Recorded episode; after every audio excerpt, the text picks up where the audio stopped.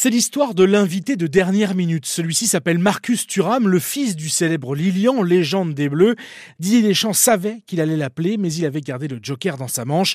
26, c'est trois égaux de plus à gérer, mais les circonstances plaident en faveur d'une liste à rallonge pour le sélectionneur. Il y a quand même une chose qui va dans le sens des joueurs, c'est que j'ai pas à en mettre trois en tribune. Parce que là, vous actez celui qui est 24e, 25e, 26e. Là, ils sont tous sur le banc. Ah, ils pourront pas rentrer, hein. j'ai toujours que cinq changements, mais ils font partie de ce groupe. Un groupe qui doit désormais tracer sa route avec des tauliers, des valeurs montantes et puis des appelés de dernière minute comme Axel Dissasi, le défenseur monégasque qui remplace le parisien Presnel Kimpembe forfait.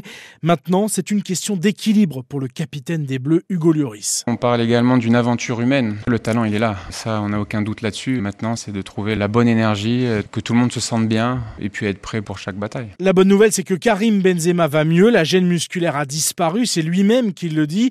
En revanche, le cas de Raphaël Varane interroge toujours de retour sur le terrain avec le sourire, mais selon les propres mots de Deschamps, il lui reste encore des étapes à franchir.